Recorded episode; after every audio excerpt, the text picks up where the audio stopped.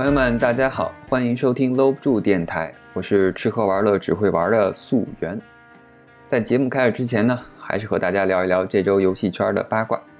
首先是咱们的 Switch 已经恢复了在日本的发货，也就是说，Switch 的价格呢会在未来一段时间开始回落到正常水平。当然了，肯定是需要一个过程，奸商们也不会让自己放弃这个挣钱的好机会。所以呢，不着急的朋友可以缓一缓再买，对吧？反正猛汉捡树枝这个游戏也是个慢节奏游戏，早两天晚两天也没什么损失。再有呢，就是各大平台都开始发送免费的游戏，PS 平台呢有《神秘海域》和《风之旅人》。Steam 平台也送出了几款评价就那么回事儿的游戏哈，Epic 照例还是每周送游戏，这周更新的是《正当防卫四》和《奥瑞利亚之旅》，各位朋友可以去相应的平台领取，玩不玩的先收着，对吧？还有一个有趣的事情，就是最近游戏圈出了很多理财产品，相信大家也都知道，比如刚刚发售的《最终幻想七》重置版也是水涨船高。说实话，我一直不太明白，我觉得这个游戏的出货量不可能小。这可是号称玩家最期待的某期啊！你说经过了这么多年的期盼，终于重置了，SE 不可能错误的估计出货量，所以我觉得唯一的可能就是疫情导致了物流出了问题。这个游戏吧，麻烦就在于大家买很多都是冲着收藏，所以你不买实体就没有意义。所以，哎，估计这个价格也会持续一段时间了，就看各自的吧。你要实在忍不住就买个数字版，等到实体版价格回落再收一张收藏就好了。那么说完 FF 七，就聊到了 SE 今年的又一大复刻作品，也是我们今天节目的主角，就是《圣剑传说三》重置版。该游戏呢，预定于今年四月二十四日登陆 PS、Steam 以及任天堂 Switch 平台。游戏最早是在一九九五年发售，登陆任天堂 SFC 平台，是一款动作角色扮演游戏，是一九九三年《圣剑传说二》的续作，《圣剑传说》系列的第三部作品。游戏设定为奇幻世界，讲述了三名英雄寻求玛娜之剑，阻止破坏世界的玛娜神兽被释放的故事。游戏中有三条主线剧情和六名可选角色，每个角色呢也都有自己的故事。首先，咱们还是先来介绍一下《圣剑传说》这个游戏的系列。如果不是一些有点年纪的玩家，可能对这个系列还是比较陌生。《圣剑传说》的制作人是石井浩一，隶属于史克威尔第三开发部。当然了，现在它已经被沦为了史克威尔艾尼克斯的第八开发部，就是因为这个系列，呃，好吧，我们后面会讲到这是为什么。最开始呢，这个游戏是被当做《最终幻想》的一个外传的形式发行的，在一九九一年首次登陆了 Game Boy 掌机平台。作品中有很多和《最终幻想》一样的元素，但是游戏方式呢，在传统的 RPG 基础上追加了一些动作要素，也就变成了我们熟悉的 ARPG 动作角色扮演。这个游戏当时。甚至会拿来和《塞尔达之梦岛》做对比，因为同样是 GB 平台，而且制作相当精良，可想而知这个游戏的素质也是相当的高。那么系列第二部作品呢，就开始渐渐独立，从世界观上开始追加了玛娜之力，还有世界树和圣剑等一些设定，彻底从最终幻想的体系中呢脱离出来，也拥有了自己独特的一些角色设计和怪物设计。系列正传作品呢仅有四部，算上外传一共有十一部作品。系列最开始的几部都堪称精品，特别是《圣剑传说二》，被誉为史克威尔在 SFC 平台上的一个杰作，被 IGN 列为史上一百大受欢迎游戏之一。《圣剑传说三》其实也是同样的优秀，但由于当年的一些技术问题呢，呃，听说是因为西方生产线卡带容量不够，没办法装下完整的游戏，结果《圣剑传说三》只在日本发行。这个理由我也不是很确定啊，因为我总觉得说。不太可能吧？为什么美国反而没有生产卡带的大容量卡带的能力呢？不过我现在查到的内容都是这么说的。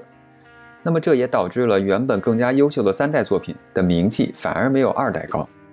那么接下来呢？史克威尔在 PS 平台上又发售了《圣剑传说：玛娜传奇》游戏的系统呢有了很大的改变，自由度提高，但是剧情上弱化了一些，结果玩家的反应并不是很好。不过游戏本身也是外传，所以对《圣剑传说》系列也并没有太大的影响。那么之后，《圣剑传说》又在 GBA、NDS 以及手机上陆续推出了一些作品。除了 GBA 上的新约《圣剑传说》是正统作品的改良之外，其他都是小体量的外传作品。这段时间大家就发现《圣剑传说》系列有点跟不上了，其很大原因就是史克威尔的经营危机。当年由于盲目自信，斥巨资推出全 CG 电影，导致血崩，不得不在2003年和艾尼克斯合并。这也就是我们熟悉的现在的 SE 史克威尔艾尼克斯。合并之后呢，对开发部门也做了调整，更多的资源呢就被分配到了最终幻想这边。毕竟这个游戏还是卖的最好的。勇者斗恶龙其实一直都是外包，也没什么影响。当然了，史克威尔和艾尼克斯虽然合并了，但其实两边还是各干各的。虽然《圣剑传说》很久没有推出什么像样的东西了，但是粉丝们还是很希望能玩到真正的《圣剑传说》系列。那么，终于在2006年，《圣剑传说4》发售了。作为全系列首款全 3D 画面游戏，它使用了半条命2的物理引擎，让玩家可以和 3D 环境互动。可以说，游戏在画面呈现和叙事上都非常精彩。但是，游戏系统并没有达到早期《圣剑传说》系列的高度，游戏的评价也褒贬不一。但这并不是。彻底击垮《圣剑传说》系列的最后一根稻草。二零零七年，NDS 上发售了一款全新的《圣剑传说》外传作品《圣剑传说：玛瑙英雄》。游戏变成了一个即时战略加角色扮演游戏。大家可能有点懵啊，其实就是魔兽争霸。你能控制一个英雄，带着几个小兵出去推人家基地。本来呢，这个游戏在当年还是很受玩家期待的，因为当年 NDS 销量惊人，玩家群体庞大，而且即时战略在那个时间点上也是一个很热门的游戏类型。按理说，只要这个游戏做的差不多，套上《圣剑传说》的壳子，对吧？应该也能卖的不错。可谁知道呢？这座游戏的系统简直是烂到不行，最基础的角色移动都没整明白。当有两个人选择同样道路进军的时候，系统竟然不会处理等待，而是直接给绕了一条远路，导致整个游戏体验十分混乱。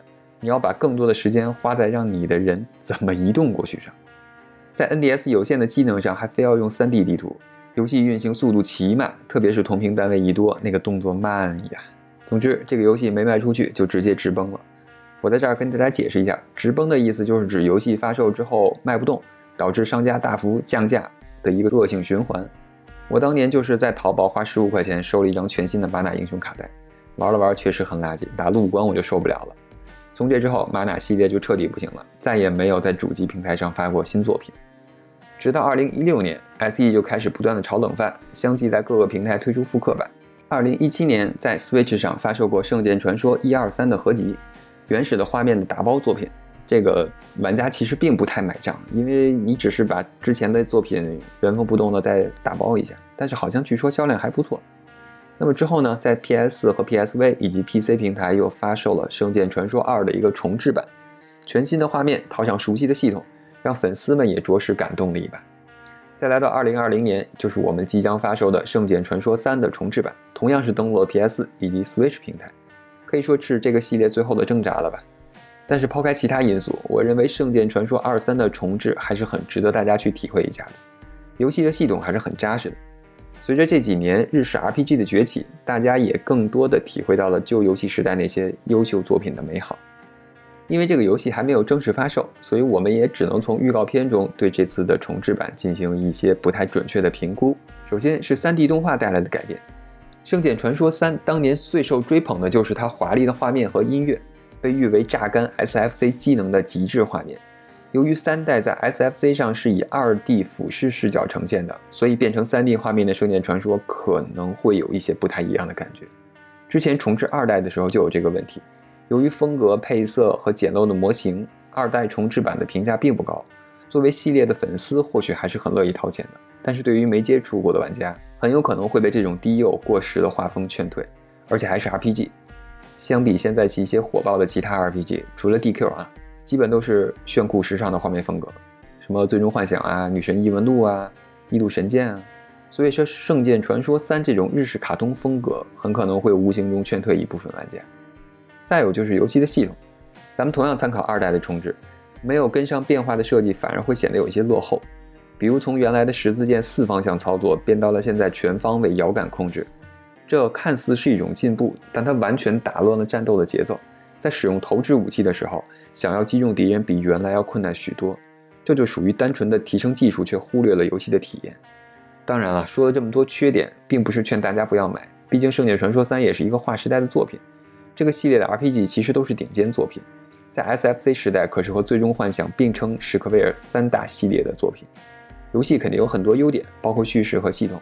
希望听了我以上无数吐槽还能忍到现在的各位玩家试一试这款重置作品，不论是新朋友还是老朋友，都能从这种旧时代游戏中找到一些不一样的乐趣。那咱们今天的节目呢，就聊到这里。如果你也喜欢游戏，欢迎订阅我的频道，我会在每周五或者周六更新，推荐一些好玩的东西，或者和朋友们一起聊点什么。希望我的节目呢，能陪你度过无聊的通勤时间。朋友们，我们下期节目再见，拜拜。